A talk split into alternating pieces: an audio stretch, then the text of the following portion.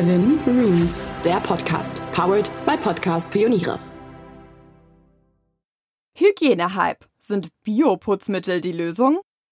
Die letzten beiden Jahre haben so einiges auf den Kopf gestellt. Was out war, ist plötzlich wieder in.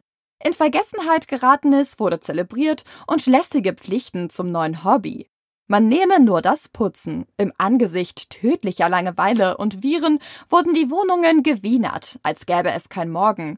Aber lässt uns häufiges Putzen wirklich gesünder leben? Und sorgen Bioputzmittel für ausreichend Hygiene? Wir haben recherchiert. Eine neue Sicht auf Hygiene. Die Pandemie hat uns in Bezug auf Hygiene sensibilisiert. Die allgemeine Verunsicherung und die Beschäftigung in und mit den eigenen vier Wänden hat aus dem einen oder anderen Hygieneschlendrian einen wahren Putzteufel gemacht. Wer viel Zeit zu Hause verbringt, für den ist Putzen ein sinnvolles Ausfüllen der Zeit. Das Es sich schön machen hat 2020 und 2021 in allen Facetten eine neue Bedeutung und Beliebtheit entwickelt.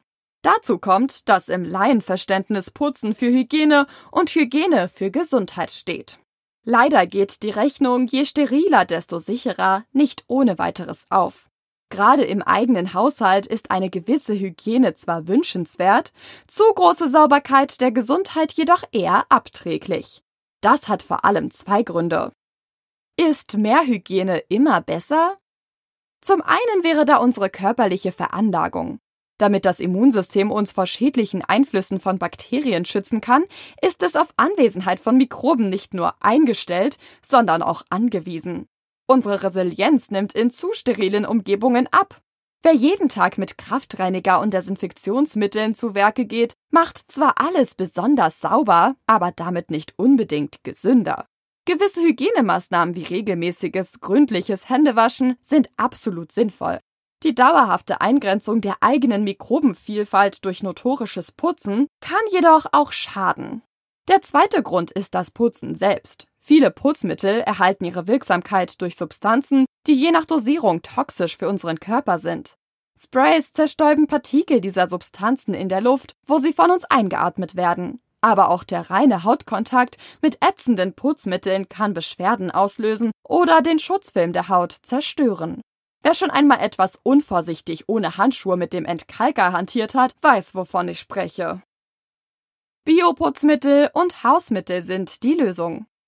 Was ist die Lösung für das Putzdilemma? Wie so oft gilt es, ein gutes Maß zu finden. Die Toilette in der eigenen Wohnung nach jeder Benutzung zu desinfizieren, ist eher eine Übertreibung und nicht unbedingt förderlich. Hin und wieder Staubsaugen, nass wischen, WC reinigen etc. ist dagegen sicher sinnvoll, gerade wenn es sichtbare Verschmutzungen gibt. Der zweite wichtige Punkt ist die Wahl des Reinigungsmittels. Im Supermarkt einen Kraftreiniger zu kaufen, ist vielleicht die bekannteste und leichteste Option. Je nach Inhaltsstoffen können diese Reiniger jedoch gerade bei regelmäßiger Nutzung gesundheitliche Risiken bergen und die Natur unnötig belasten.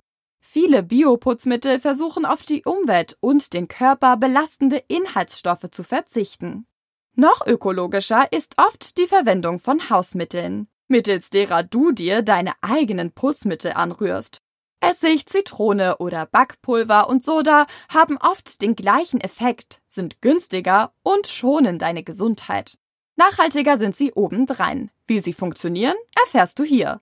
Manchmal kannst und solltest du sogar ganz auf Putzmittel verzichten. Nicht nur du, sondern auch der Spiegel freut sich über den Verzicht von Glasreiniger und Co.